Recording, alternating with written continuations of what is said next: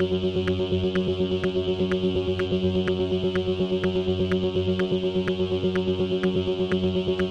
y caballeros, bienvenidos a 10 a 15, un podcast de sala de películas y series en un lapso de 10 a 15 minutos. Yo soy Ángel y en este episodio doble tanda voy a estar hablando de Afina y de Do Monsters. Afina y Do Monsters están disponibles en Netflix, así que sit back, relax, que 10 a 15 acaba de comenzar.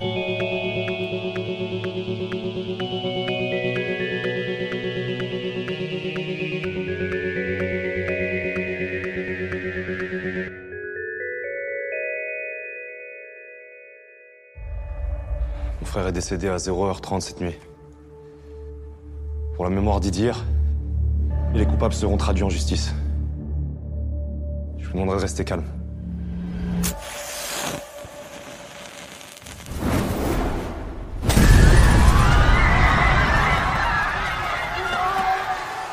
Afina es una película dirigida por Romain Gabras, es escrita por Gabras, Elias Belkedar y Lash Lai, y el elenco lo compone Dali Benshala, Sami Slimane, Anthony Bujon, Kwasini Mbarek y Alexis Meneghi.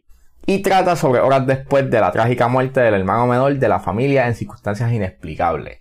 Y las vidas de tres hermanos que se sumergen en el caos. Disclaimer. Esta película tiene actos de brutalidad policíaca, lo cual sugiero discreción. Pues esta película estrenó en el Festival de Venecia este año y había visto en Twitter que estaban hablando de ella bastante bien, aunque decían que el final estaba un tanto cuestionable y afectaba bastante a la calidad de la película.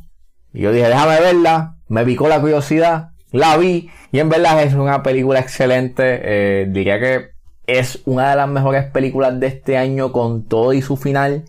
Eh, para mí el highlight es la fotografía, eh, emula estos tiros largos, eh, casi pues al estilo de 1917, pero eh, es bien sorprendente la complejidad que emanan en esos tiros. Este, eso lo puedes ver sencillamente con el, con, los primeros 15 minutos de película, literalmente tienes estos, tienes este one shot que aunque pues por polvo lo intergen con otros tiros, de este sentido de te, te ambientalizan su caos y a lo que va a pasar durante la película y la manera en cómo la cámara entra y sale de la van es sumamente espectacular.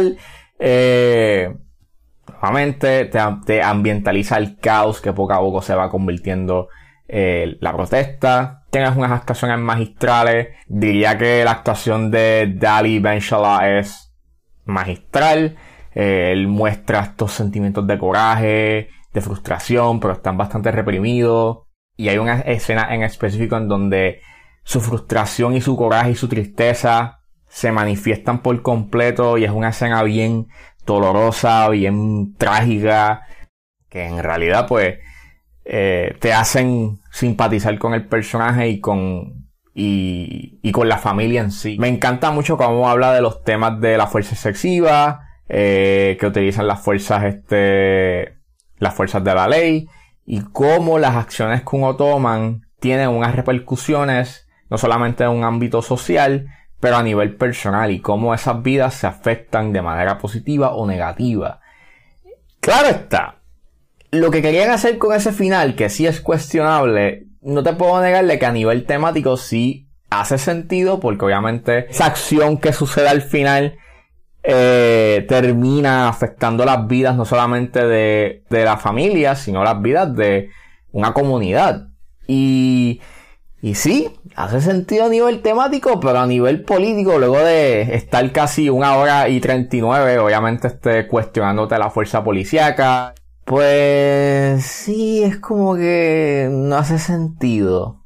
Y es como un 180 y es como si le estuviese pasando la manita a las fuerzas de la ley. Fuera de eso, la película está bien hecha, está magistralmente hecha, vuelvo, el highlight es la fotografía, las actuaciones son excelentes. O sea, y a pesar de su final, no te puedo negarle que me gustó mucho la película y en verdad merece la pena ver a pesar de que tengas un final que puede traer sentimientos encontrados.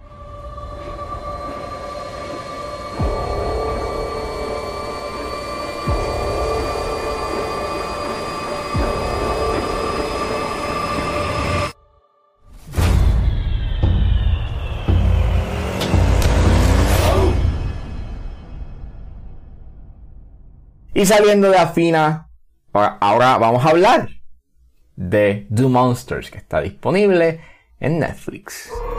Rob Zombie, the director of House of a Thousand Corpses, Halloween, and The Devil's Rejects, brings you the greatest love story ever told.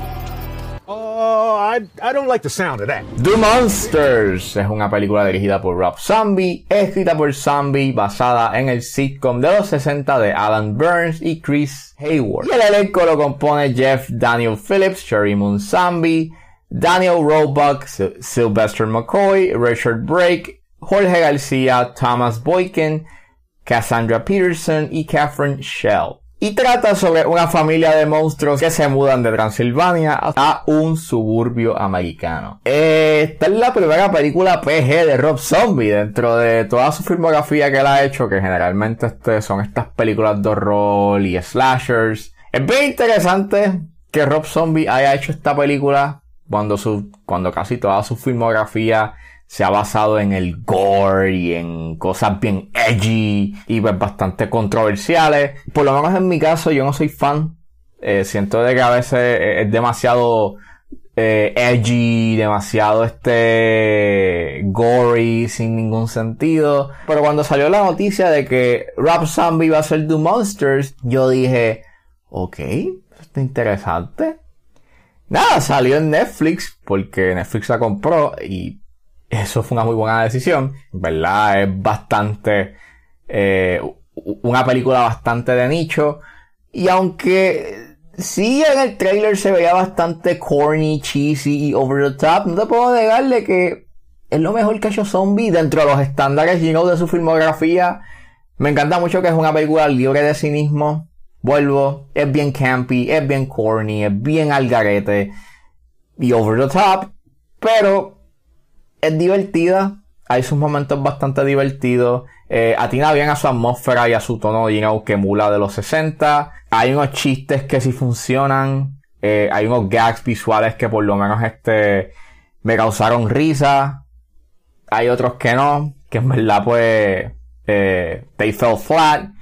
Pero a nivel visual hay tanto que sucede y me encanta mucho su diseño de producción que emula mucho a a el set design de la época que pues hay un cierto disfrute, por lo menos yo le puedo encontrar un cierto disfrute. La fotografía sí es un tanto dinámica, eh, no es nada del otro mundo, pero me gusta mucho, you know, cómo vuelvo, cómo logra pues este encapsular el estilo de fotografía de la época y está cool. Es bastante colorida, So, también eso ayuda a que por lo menos este, visualmente se vea eh, interesante. Narrativamente no sabe qué hacer porque se sienten como un montón de sketches que están, you know, eh, entrelazados por una pseudo narrativa de romance y de que le quieren quitar este, la propiedad a, al papá del personaje que hace pues Sherry Moon Zombie. Pero fuera de eso no hay mucho más. Este, son más sketches que otra cosa. Y se alarga más de lo necesario. Creo que no tenía que haber durado una hora y 49. Esto era para durar una hora y media, una hora y veinticinco máximo. Pero por lo menos no te puedo negar que la pasé bien. Dentro de dos semanas que llevo, you know, sin luz y estar frustrado, you know, con la ineficiencia de un gobierno, haberme despejado, you know, viendo cosas campy y corny por una hora y 49 pues, yeah, este, hizo su trabajo. Bueno, esta es una película que no todo el mundo, you know, si, si, si a ti no te gusta mucho, eh, los, eh, una película campy, corny, o, o, sencillamente, eh, su tono o su ambiente, pues, tan over the top, y exagerado, pues, no es lo tuyo, pues ya no la veas, porque en realidad, pues, no te va a gustar. Pero, si a ti te gusta mucho el tono que emana esta película, pues creo que la vas a pasar bastante bien. Greetings from Transylvania. That's a strange way of saying hello. Oh, I guess we're gonna have to get used to it.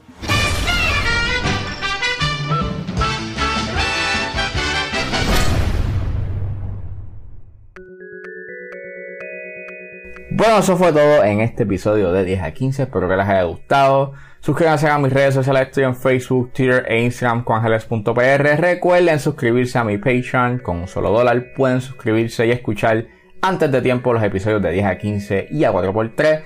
Pero si se suscriben a los niveles de 5 y 10 dólares pueden escuchar el episodio exclusivo de Patreon donde generalmente hablo de lo que está pasando en la industria. Recuerden buscarme en su proveedor de podcast favorito como 10 a 15 con Ángel Serrano. Gracias por escucharme y nos vemos en la próxima.